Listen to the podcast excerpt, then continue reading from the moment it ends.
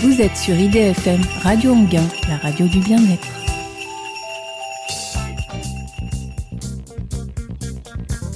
Bonjour à tous, bonjour à toutes, bienvenue dans Tennis Courte, l'émission mensuelle 100% tennis. Au sommaire de ce troisième épisode, les Tennis Court Awards, en fil rouge de cette émission un peu spéciale. On s'intéressera aux révélations et aux déceptions de cette saison 2019 de, de tennis, ainsi qu'aux matchs de l'année. On ira également à la rencontre de la photographe de tennis Corinne Dubreuil pour une interview exclusive. Elle nous parlera de son métier, mais aussi du regard qu'elle porte sur le circuit. Roxane Telgerina nous parlera également du Master U, l'un des plus gros événements du tennis universitaire qui a eu lieu pas loin de Grenoble. Enfin, on a également la chance d'avoir en plateau Dimitri Fortin, rédacteur pour le site Le Journal du Tennis et le magazine Courts, qui parlera de la relève du tennis français. Bonjour Dimitri. Bonjour Gabriel. Mais d'abord, pour débuter cette émission, Adélis Olivier revient sur l'actualité tennis de ces dernières semaines dans le journal.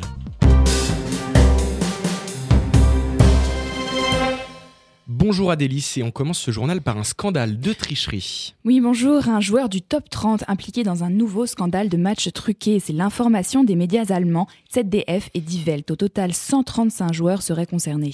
Mais sait-on qui est ce joueur du top 30 Non, pas encore, mais des enquêtes sont en cours en France et en Belgique et le FBI s'y intéresse. Derrière ces paris, il soupçonne une mafia arménienne très organisée, internationale. Elle sévirait dans sept pays européens. Déjà, en début d'année, des révélations avaient mené à l'arrestation de plusieurs joueurs, mais aucun ne faisait partie du top 100. Lors de la précédente émission, nous vous parlions de la Coupe Davis, nouveau format. Et à la fin, c'est l'Espagne qui gagne. Rafael Nadal et Roberto Bautista Agut ont mené leur équipe à la victoire dimanche 24 novembre. Les Espagnols s'imposent à domicile face au Canada. Félix Auger-Aliassime et Denis Chapovalov n'ont rien pu faire. Deux simples, deux 7 et c'est fini. Un bilan mitigé pour cette première édition de la Coupe Davis version Gérard Piquet. Rafael Nadal a assuré le show. Le public était acquis à la cause de l'Espagne pour les autres nations. Tribune vide, match sans enjeu, des améliorations sont à apporter. Gérard Piquet est ouvert à la discussion. Le monde du tennis attend ses propositions. Et la saison officiellement finie, la tournée des matchs d'exhibition était animée. Chili, Argentine, Mexique et Équateur, Roger Federer et Sacha Zverev ont ouvert le bal fin novembre. Le Suisse et l'Allemand ont établi un nouveau record. 42 000 personnes étaient présentes à Mexico. Au seul point noir, l'annulation du match en Colombie à cause d'un couvre-feu. Au final, 4 matchs disputés, 3 victoires pour le Suisse et une pour l'Allemand. En Arabie Saoudite, la semaine dernière, 8 joueurs disputaient le tout nouveau tournoi d'exhibition de Diriyah. Et c'est Daniel Medvedev qui l'emporte face à Fabio Fonini. Une belle victoire pour le russe après être passé à côté du Masters de Londres. Il avait fini sa saison sur un forfait à la Coupe Davis. Inhabituel au haut niveau, le tournoi proposait une consolante pour les joueurs perdant au premier tour. Dans le tableau des losers, c'est John Isner qui s'impose en finale face à Jan Lennart Struff. Qui dit intersaison dit préparation et valse des entraîneurs. On fait le tour des coachs avec toi, Adélis. On commence chez les femmes. Carolina Pliskova s'attache les services de Daniel Valverdou. On se souvient du Vénézuélien. Il avait coaché Andy Murray l'année de son sacre à Wimbledon, puis Grigor Dimitrov ou encore Thomas Berdic. Chez Lina Svitolina, elle fait appel au nouveau retraité Marcos Bagdatis. Le chypriote prend sa retraite et rejoint l'équipe de l'Ukrainienne. Naomi Osaka change encore d'entraîneur après Sacha Bagin et Jermaine Jenkins. C'est le Belge Wim Fissette qui s'est à la tâche, il devra apporter de la stabilité à la japonaise qui a connu une année 2019 compliquée. Mais il y a eu aussi eu du changement chez les hommes. Le Biélorusse Max Mirny, ancien numéro 1 mondial en double, rejoint l'équipe de Kei Nishikori. Le Russe Karen Khachanov intègre Frédéric Rosengren à son équipe. Le Suédois est connu pour avoir mené Kyle Edmund en demi-finale de l'Open d'Australie en 2018. Du côté de Stan Wawrinka, Fatteberg s'en va mais Norman reste. Le Suisse se sépare de son entraîneur de 8 ans. Il ne garde auprès de lui que le Suédois Magnus Norman, enfin le Serbe Filip Krajinovic fait appel à son compatriote Janko Tipsarevic. Il a disputé son dernier match en tant que joueur le mois dernier à la Coupe Davis. Le voilà désormais entraîneur. Et pour terminer ce journal, des nouvelles de l'italienne Francesca Schiavone. Ça a été la lutte la plus dure et la plus absurde de ma vie, mais la chose la plus belle, c'est que j'ai réussi à gagner cette bataille. La vainqueur de Roland Garros 2010, Francesca Schiavone, annonce avoir guéri d'un cancer. Après huit mois de silence, elle revient, prête à de nouveaux projets. Merci beaucoup Adélis. On va maintenant ouvrir officiellement la cérémonie des Tennis Court Awards. Le principe est très simple, nous avons choisi 5 prix. Révélation hommes et femmes, déception hommes et femmes, ainsi que le match de l'année. nous avons lancé des sondages en ligne sur nos réseaux sociaux que vous avez pu voir, Facebook, Instagram et Twitter, afin de récolter votre avis, l'avis du public. Pour commencer, on va s'intéresser à la révélation homme de l'année. Quatre joueurs étaient en lice, le Canadien Félix Auger-Aliassime, les deux Italiens Yannick Sinner et Matteo Berrettini et le Serbe Miomir Kekmanovic. Avant de, vous laisser la parole, Dimitri Adelis, le public a choisi Matteo Berrettini, l'Italien de 23 ans, pour cet awards de révélation masculine de l'année. Il n'y a pas eu trop d'hésitation et non loin derrière, on retrouve Yannick Sinner. Je vais donner la parole en premier à Adélis. Es-tu du même avis que celui du public? J'ai envie de partager euh, cet avis parce que Matteo Berrettini, effectivement, a fait une très belle saison. On l'a vu euh, en demi-finale de l'US Open. Il a fait trois titres. C'est vraiment cette année qui s'est révélé. Mais je pense quand même pour Félix Auger-Aliassime. Alors pourquoi, du coup, euh, Félix? Eh, il a montré un très beau potentiel. Il a fait aussi une très belle saison. On l'oublie un peu parce qu'elle commence à être un peu loin, mais Miami, Indian Wells, demi-finale, demi-finale au Queens, une finale à Stuttgart qui perd d'ailleurs face à Berrettini. il montre de très belles choses et il, est, il a quelques années de moins. Donc euh, pour moi, il, a un très beau potentiel. Il a eu du mal à confirmer sur la fin de la saison, mais il a surveillé. D'accord. Et du coup, Dimitri, t'en penses quoi du coup de cette révélation? Je comprends que le public ait pu choisir Matteo Berrettini. Moi, j'aurais penché plutôt pour euh, Yannick Sinner, qui a joué un tennis euh, de toute beauté en fin d'année. Il faut rappeler qu'il avait débuté la saison à la 550, 553e place mondiale et qu'il l'a terminé 78e. Euh, du, coup, pardon, excuse-moi. Yannick Sinner, il a fait surtout ses, marques sur le Challenger. On l'a vu juste à la fin sur le Next Gen. Est-ce que c'est possible de lui donner cette révélation de l'année, même si c'était plutôt en fin d'année, euh, cette révélation? Une révélation, c'est un joueur, euh, pour moi, il était inconnu en début d'année. Il finit dans le top 100. Il a offert des très beaux matchs contre Stan Wawrinka. Il a fait une demi-finale à Anvers je trouve qu'il aurait mérité d'être cité parce que c'est pour moi le, grand espoir euh, du tennis mondial. D'accord, bon, moi je vais prendre un peu le, parti de, Matteo Berrettini. Je pense que c'est pas la progression la plus importante en effet, puisqu'il passe de la 54e place à la 8e place mondiale, il finit l'année dans le top 10, ce qui est assez fou. Il a devancé Fabio Fonini. Je pense que c'est quelque chose qui est quand même à souligner parce que Fabio Fonini c'était l'italien de référence sur le circuit et maintenant il prend sa place. Matteo Berrettini, est-ce que ça va durer? Je ne sais pas. Il a quand même deux titres cette année Stuttgart, Budapest et une finale à Munich. Ça n'est pas rien. Et les résultats les plus marquants, je vais quand même les citer demi-finale à l'US Open demi-finale au Masters 1000 de Shanghai et une victoire dans le top 20, on les compte plus. Il y en a, il y en a de nombreuses, Dominique Thiem, Alexander Zverev, Agut, etc. Alors voilà, c'est un peu la vie. Je peux comprendre que public l'ait dit. En tout cas, euh, Yannick Sinner, tu es un peu fan aussi de Yannick Sinner qui a un style particulier. Tu as fait un papier notamment pour, euh, pour, Kurtz, euh, le magazine? Court, la revue qui prolonge l'échange.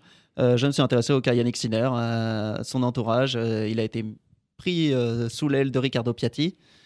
Et c'est, je pense qu'il a, il y a tous les ingrédients pour voir en lui euh, futur, euh, peut-être le successeur au Federer, au Djokovic, peut-être celui qui prendra euh, la relève. Dès 2020, un peu tôt quand même? Peut-être pas dès 2020, mais il a que 18 ans. Va lui laisser un peu le temps. Ça marche. Bon, alors, ce, c'est très serré. On va quand même donner le, le poids du vote du public pour Matteo Berrettini, à voir justement si ça se perpétue pour Félix Auger-Aliassime et Yannick Sinner. Euh, merci. Et du coup, il sera d'ailleurs à euh, l'affiche de la TP Cup Matteo Berrettini euh, en janvier prochain. Il n'y avait malheureusement pas de Français parmi les révélations masculines de l'année, ni même chez les femmes, dont nous allons parler dans quelques instants. Mais le tennis français peut compter sur des étoiles en devenir qui ne demandent qu'à briller dans la cour des grands. Tour d'horizon des Bleus à suivre avec Dimitri Fortin. Si la, si la victoire en Fed Cup a marqué 2019, le tennis français reste dans le creux de la vague. Si les révélations de la saison ne sont pas françaises, il y a de quoi espérer un avenir radieux pour le tennis tricolore. Nous assistons à l'éclosion d'une jeune génération, revue des troupes. C'est d'abord euh, du côté des jeunes femmes qu'il faut se tourner. Au sommet du classement chez les juniors, Diane Paris conserve in extremis la place de numéro 1 mondial devant l'Ukrainienne Daria Snigour. Euh, la niçoise a été titrée au Master Junior de Chengdu. Elle aura comme objectif en 2020 de confirmer chez les grandes. Elle pourra tenter de le faire à Melbourne où elle est, invitée à disputer les, qualifications de l'Open d'Australie. Ensuite, on a vu le retour de Clara Burel à Monastir, finaliste. Elle est remise de sa blessure au poignet. Elle s'inclinait ce jour-là contre une autre joueur tricolore prometteuse, Carole Monet. Cette dernière a réalisé en, Tunisie une série de 18 victoires consécutives. Numéro 7 mondial chez les juniors, Elsa Jacquemot a décroché la médaille de bronze au Masters et a joué, elle a joué aussi des quarts à Wimbledon et Roland Garros, toujours chez les juniors. Tout cela à 16 ans seulement. Chez les hommes, Hugo Humbert n'est pas seul, il est accompagné de plusieurs autres joueurs euh, d'avenir. Euh, Hugo Humbert est solidement installé parmi les 100 premiers mondiaux. Il a terminé 2019 à la 50 57e place mondiale. Il fut 46e un instant après sa demi à Newport. On retient avant tout de sa saison son huitième de finale à Wimbledon, perdu contre Novak Djokovic. Mais on peut citer aussi Corentin Moutet, Elliot Bechetri, Hugo Gaston et Ryan Rouman, qui seront eux aussi à suivre en 2020. Ryan Rouman a dominé Miomir Kekmanovic au premier tour des qualifications du Rolex Paris Masters, tandis qu'Hugo Gaston sortait lui Juan Ignacio Londero au même stade de la compétition. Des performances très intéressantes qui s'inscrivent dans de belles progressions. Nul doute qu'elle devrait se poursuivre en 2020. La relève du tennis français pointe le bout de son nez. Merci Dimitri. On suivra de, de très près les pépites que, que tu as sélectionnées afin de voir si elles parviennent à éclore. C'est l'heure du deuxième trophée des Tennis Court Awards. Cette fois-ci, on se penche sur les révélations femmes de l'année. Comme les hommes tout à l'heure, quatre jeunes femmes étaient en lice pour ce trophée. Il y avait du monde, deux américaines, Amanda Anisimova Korigov et la canadienne Bianca Andrescu, ainsi que la jeune joueur tchèque Marketa Voudronsova. Pour le public, c'est Bianca Andrescu qui mérite la révélation de l'année avec plus de 65% des voix. Alors Dimitri, j'ai cru comprendre en off que tu partageais cet avis. Pourquoi? Je suis totalement d'accord avec le public. Euh, donc Bianca euh, Andreescu euh, s'est imposée comme une nouvelle leader du tennis féminin, je pense, cette année. on pense évidemment à sa victoire tonitruante en finale de l'US Open à 19 ans seulement. Et Nathalie Tosia, qui l'a entraînée entre 2015 et 2018, déclarait qu'elle allait révolutionner le tennis féminin. Et elle n'a pas eu tant tort que ça cette année en tout cas. Pour l'instant, elle a plutôt raison.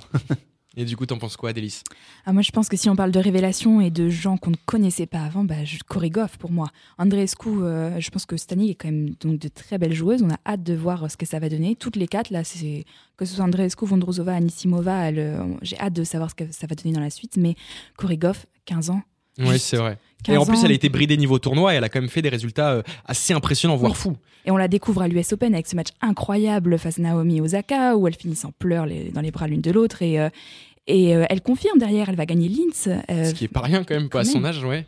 Donc 15 euh, ans, ça peut être la plus jeune joueuse. On va voir à l'Open d'Australie. Si elle gagne, elle pourrait être la plus jeune joueuse à jamais gagner un grand chelem. Wimbledon aussi, on l'a découvert aussi beaucoup à Wimbledon. elle a fait un grand tournoi, c'est vrai que. Mais moi, je pencherais quand même plutôt pour, à l'inverse des, des, hommes, parce qu'Andreescu, elle était quasiment inconnue en début d'année. Et elle a quand même remporté un grand chelem. Et elle a plus percé encore que Berrettini. Oui, et puis il y a un an, elle faisait encore les qualifications des grands chelems. Là aujourd'hui, elle, a, elle est allée chercher euh, l'Australian Open, elle a, elle a fait un bon, bon, un bon tournoi, mais c'était surtout l'US Open, c'était dingue. Gagne contre Serena Williams en 2-7 en plus, c'était assez fou. Mais euh, après, euh, pour répondre à, à Adélie, c'est vrai que Korigov, c'est aussi assez exceptionnel ce qu'elle a fait. À son âge, 15 ans seulement, quand on voit que je parlais d'Elsa Jacquemot à 16 ans, elle est encore en circuit junior. Korigov a déjà percé ça chez les grandes. C'est ça qui est assez fou. Bon, en tout cas, on suivra euh, ces, deux joueuses. Andrescu, on va voir si elle confirme. Et Korigov également, voir si elle lâche. Je, crois qu'elle est au tournoi d'Auckland, si je dis pas de bêtises, ou Adélaïde. En tout cas, elle est dès janvier. Euh, Auckland, du coup, dès janvier euh, sur, le, sur le circuit. Un an après la sortie de son livre Roger Forever, Corinne Dubreuil s'amuse toujours autant au bord du terrain. Photographe passionnée, elle va entamer l'an prochain sa 30e saison sur le circuit, une passion qu'elle a transformée aujourd'hui en métier. Elle fait le tour du monde des cours et en parle toujours avec autant de sourire et de plaisir. Tennis courte à la rencontre de Corinne Dubreuil, c'est maintenant. Bonjour Corinne, on va commencer par une question que on doit vous poser régulièrement. Comment avez-vous découvert la photo? Ah, Alors bonjour à tous. Alors la photo, ça remonte à quelques années. Euh, j'avais 11 ans et un oncle photographe amateur qui m'a mis entre les mains euh, un appareil photo, mais un vrai de vrai avec les objectifs qu'on enlève, qu'on remet, etc. J'ai trouvé ça super. Et euh, comme je joue au tennis, bah, je me suis dit, tiens, j'aimerais bien faire photographe de tennis.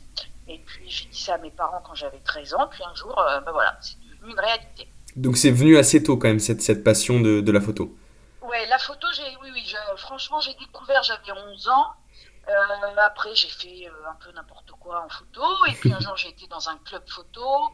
On a fait des sorties photos. C'était à l'époque, le numérique n'existait pas, donc c'était des, des, films du noir et blanc qu'on développe dans, dans, un labo avec différents bacs, etc.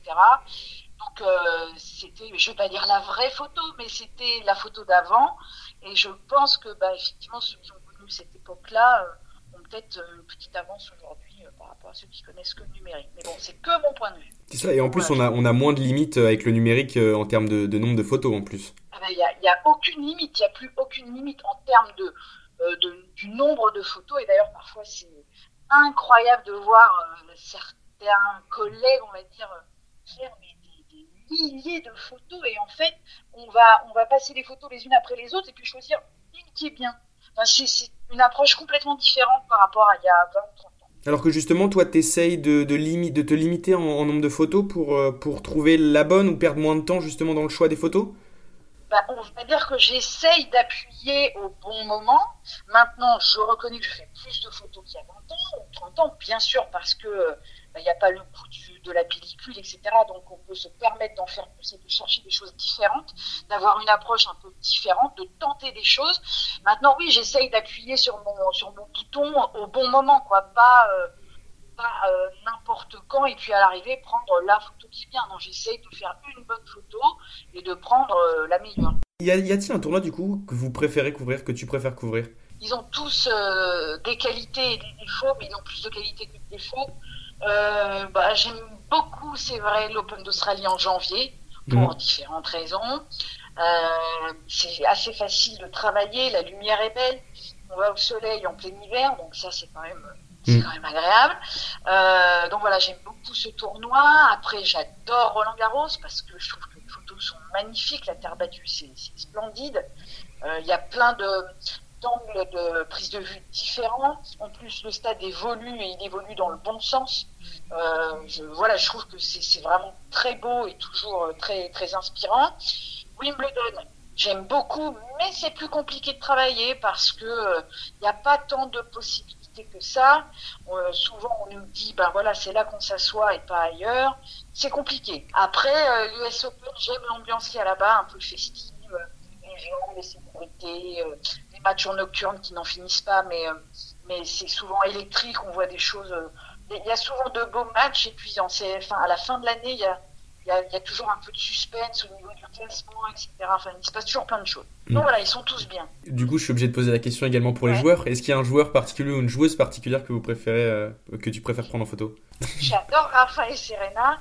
Et après, voilà aussi, j'ai un faible pour, pour Federer, j'aime bien Dominique Thiem. Chez les Français, j'aime bien toute l'équipe de Fed Cup.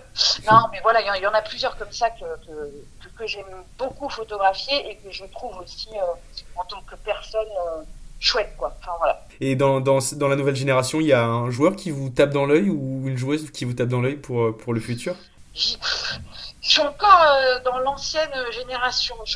J'observe ceux qui arrivent, j'observe mmh. les nouveaux.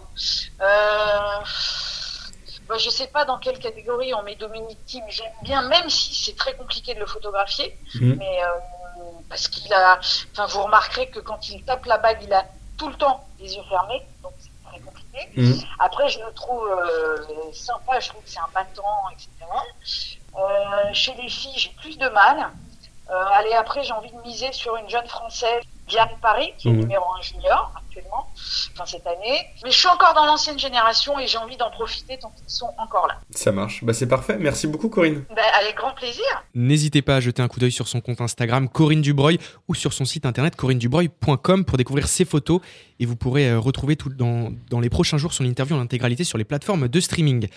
Allez, on poursuit notre émission avec la déception masculine de l'année. Je vais demander d'abord l'avis de nos chroniqueurs. Adélis, qui t'a déçu sur le circuit masculin cette année? Pour moi, c'est Borna Choric parce que de des quatre nominés qu'on avait, c'était euh, celui dont on attendait le plus, je pense. On l'a vu comme un membre de la Next Gen. Il arrivait très fort sur le circuit en battant Nadal il y a quelques années. Et puis depuis, ben, il a quand même du mal à s'imposer. Et cette saison, je pense qu'elle est carrément à oublier pour lui. Marine Cilic pour moi. Euh, dixième, dixième, dans les dix premiers mondiaux pour débuter la, saison, 39e pour finir. À 31 ans, je ne suis pas certain qu'il reviendra au top niveau. faut espérer pour, pour, pour, le, tennis mondial, parce que c'était quand même un gros serveur et c'était très intéressant de le voir jouer. Euh, le public est du même avis euh, que, que toi, Dimitri. Marine Cilic est pour eux la déception de l'année. Nouveau euh, défi maintenant pour Adélie Olivier. Je croise les doigts pour qu'on ne parle pas de déception. Je ne mets absolument pas de pression, bien sûr. Hein. Elle a décidé de se lancer à l'assaut du défi de la minute bleue. À vos chronos, une minute pour résumer l'actualité tennis de nos bleus. Adélie, c'est à toi. Les championnats de Pro A se sont achevés chez les dames. Le TC Paris de Pauline Parmentier remporte un septième titre. Pour les hommes, c'est Villa Primrose qui soulève la coupe. Mené par Jérémy Chardy et Édouard Roger Vasselin, le club de Bordeaux a remonté un déficit de 2 à 0 pour s'imposer. Fin de saison rime avec classement pour les Français. La FFT dévoile ses numéros 1 pour les dames. C'est sans surprise. Christina Mladenovic, victorieuse en Fed Cup et en double à Roland Garros, elle finit l'année à la 38e place mondiale. Chez les hommes, la FFT élit Gaël Monfils. Dixième mondial, le Parisien s'est adjugé un nouveau titre cette année à Rotterdam, le neuvième de sa carrière pour la première fois. Les 15-16 ans ont aussi leur numéro 1, Elsa Jacquemot chez les filles et Giovanni Pecci Perico chez les garçons. Enfin, pour la catégorie 17-18 ans, Harold Maillot et Diane Paris sont à l'honneur. La jeune joueuse termine d'ailleurs l'année numéro 1 mondiale chez les juniors et donc championne du monde. Elle succède à cette place à Clara Burel, autre française numéro 1 en 2018. Eh bien, le défi est plus que relevé. Félicitations Adélis et merci pour cette minute bleue. Quatrième et avant-dernière étape dans les tennis court awards, on s'arrête sur la déception féminine de l'année. Le public ne semble pas avoir apprécié la saison de Caroline Garcia et ce malgré cette victoire en finale de Fed Cup. Que penses-tu Dimitri? Est-ce que toi aussi tu as choisi Caroline Garcia pour ta déception de l'année? Je suis d'accord avec le public sur euh, Caroline Garcia dans la liste des noms proposés. Je pense que oui, c'est incontestable. Caroline Garcia a réalisé une très mauvaise saison et la Fed Cup euh, ne suffira pas à effacer ses résultats très décevants. Aucun huitième de finale en Grand Chelem et sans doute une des défaites les plus marquantes de la saison au deuxième tour de Roland Garros contre Blinkova, la Russe. même si évidemment la Fed Cup sauve un peu sa saison, mais beaucoup même. Parce que sans cette Fed Cup là, ça aurait été catastrophique. C'était un grand objectif pour elle. Elle l'a atteint, euh, même si en finale c'est plus Kristina Mladenovic qui a porté l'équipe de France. Mais ça reste euh, tout de même euh, une, une, saison très décevante pour Caroline Garcia. Adélie Olivier, tu es d'accord aussi pour Caroline Garcia en déception? ah Oui, Caroline Garcia, c'est pas son titre à Nottingham ni la Fed Cup qui va sauver cette saison. Après, quand on voit les noms sélectionnés, c'est des déceptions pour toutes les quatre. On attendait beaucoup plus, même de Muguruza, après ses deux titres en Grand Chelem. Enfin, elle a rien fait cette année, donc aussi Muguruza. Ouais, bah moi je, je vais aussi, enfin je vais parler plutôt d'Angélique Kerber. Ça a été pour moi euh, quelque chose de, je, l'adore cette joueuse et malheureusement elle a, elle a pas fait partie des cadors cette année comme elle l'avait été auparavant. Son meilleur résultat en Grand Chelem, c'était un huitième de finale en Australie. Sinon, premier tour à Roland Garros et New York, deuxième tour à Wimbledon, alors qu'elle avait remporté l'an dernier, c'est pas rien. Elle finit 20 en fin de saison, alors qu'elle était deuxième l'an dernier. C'est quand même compliqué pour Kerber cette année. Euh, je suis assez d'accord avec toi, évidemment, Angélique Kerber, mais euh, petite différence tout de même, Angélique Kerber, c'est quand même une joueuse qui a maintenant fait beaucoup de choses sur le circuit. Elle a remporté trois grands chelems, si je ne me trompe pas. Et euh, Alors que Caroline Garcia, on attend plus. Elle a, Angélique Kerber, elle a 30 ans à peu près. C'est une joueuse maintenant qui, je pense, n'a plus grand chose à. Elle toujours briller au haut niveau, mais pour moi, c'est pas une déception au sens strict du terme. C'est pas une joueuse dont on attend finalement je suis bien plus déçu par euh, Caroline Garcia, ou, mais aussi par, euh, et son nom n'était pas dans la liste, mais par Daria Kazatkina, la russe, qui est vraiment, c'est plus qu'une déception, je pense, c'est un naufrage avec 13 victoires seulement sur l'année. Et elle-même l'a déclaré, tout s'est mal passé et il y a très peu de choses positives. Je suis très heureuse que la saison se termine. Ouais, donc c'est assez compliqué. Bon, en tout cas, on verra si ces quatre joueuses arrivent à rebondir et surtout Caroline Garcia pour la France, ça ferait du bien. On va s'éloigner un peu maintenant des studios. Roxane Tedjerina part ce mois-ci à la découverte d'un tournoi universitaire qui ne demande qu'à être connu. C'est fin novembre à Seysins, à quelques kilomètres de Grenoble, que les États-Unis sont allés chercher la 14e édition du Masters U BNP Paribas. Les Américains l'ont emporté 4 ans en finale face à la Grande-Bretagne. Oui, et on n'entendait pas moins des Américains cette année encore, puisqu'ils avaient remporté 8 des 10 dernières éditions du Master U. Ce tournoi ne vous dit peut-être rien, et pourtant, de jolis noms y sont passés. Steve Johnson, Daniel Collins ou encore Antoine Wang, pour ne citer que. Créé en 2006 par l'association de la Fédération française du sport universitaire, de BNP Paribas et de la Fédération française de tennis, le Master U est devenu un événement majeur dans le tennis universitaire mondial. Un tournoi où l'on vient pour gagner. Chaque année depuis 2006 et après deux éditions de rodage, huit nations se disputent pendant trois jours le titre dans un format qui fait penser à celui de la Fed Cup et de la Coupe Davis. Au programme de chaque rencontre, deux simples dames, deux simples messieurs, un double dame, un double messieurs et un double mixte décisif en cas d'égalité. L'aspect d'équipe nationale est l'un des points forts de l'événement universitaire. Le Master U offre aux étudiants une opportunité unique de jouer pour leur pays et de défendre leurs couleurs. En somme, une opportunité unique de goûter à cette sensation que les top players expérimentent en sélection nationale. Mais ce qui fait réellement la force du Master U, c'est que c'est un tournoi fait par des étudiants pour des étudiants. À l'interno, responsable sponsoring de BNP Paribas et membre pilote de l'organisation de l'événement depuis sa troisième édition, rappelait combien ce tournoi constitue un outil de formation. La ville de Grenoble, par exemple, qui accueillait donc le tournoi pour la deuxième et dernière fois cette année, a mis le Master U au service de ses étudiants. De la logistique à la traduction, l'événement est organisé de A à Z par des étudiants.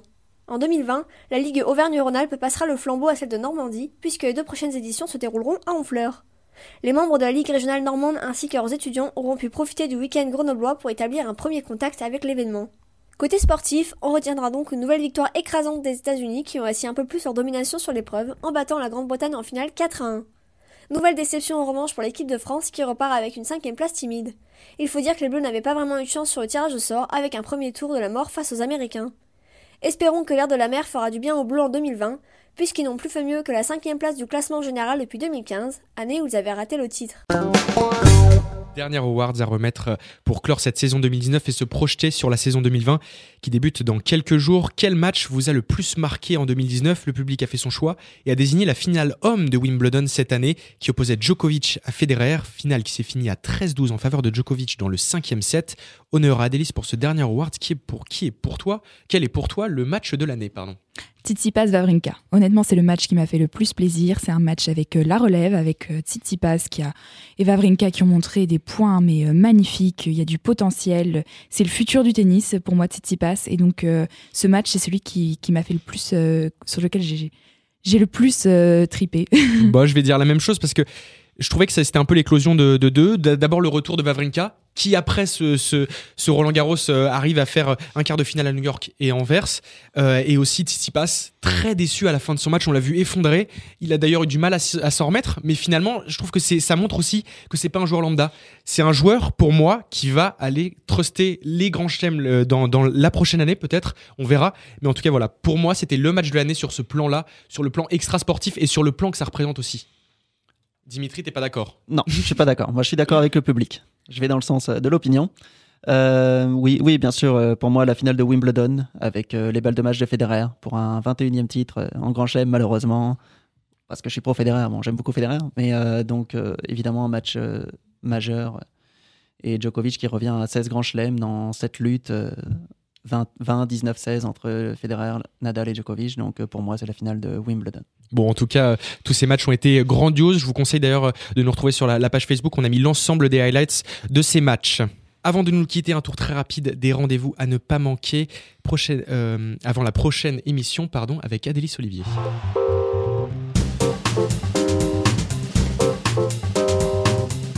Et le programme sera chargé. Aujourd'hui débute le tournoi d'exhibition d'Abu Dhabi avec entre autres Rafael Nadal, Novak Djokovic et Stefanos Tsitsipas, mais sans Gaël Monfils qui déclare forfait en dernière minute. Un mois de janvier aussi animé chez les hommes avec la nouvelle ATP Cup, la Coupe du monde du tennis à la sauce ATP. Pour débuter cette année 2020, les trois tournois de préparation à l'Open d'Australie. À Auckland, très beau tableau féminin avec Cory Goff et Anne-Manda Anisimova. Et à Adélaïde, Barty et Aleph feront escale en vue de l'Australian Open. Merci beaucoup. J'espère que tout est, noté dans vos agendas. On publiera bien entendu un récap de toutes ces dates pour que vous ne ratiez rien de ce début de saison sur nos réseaux sociaux. Donc allez vous abonner directement sur nos pages Facebook, Instagram et Twitter. Je ne le répéterai jamais assez. Il est temps de refermer cette émission. Je vous remercie. Euh, je voudrais remercier Roxane Tedjerina qui a contribué en coulisses à sa bonne réalisation. Merci également à Adélis Olivier ainsi qu'à Dimitri Fortin que vous pouvez retrouver derrière son clavier sur le site Le Journal du Tennis et le magazine Courts et à Philippe à la production. Le mois prochain, on parlera d'Open d'Australie bien entendu et vous entendrez la parole d'un coach. Je ne vous en dis pas plus. En attendant, je vous souhaite de très joyeuses fêtes et à très vite.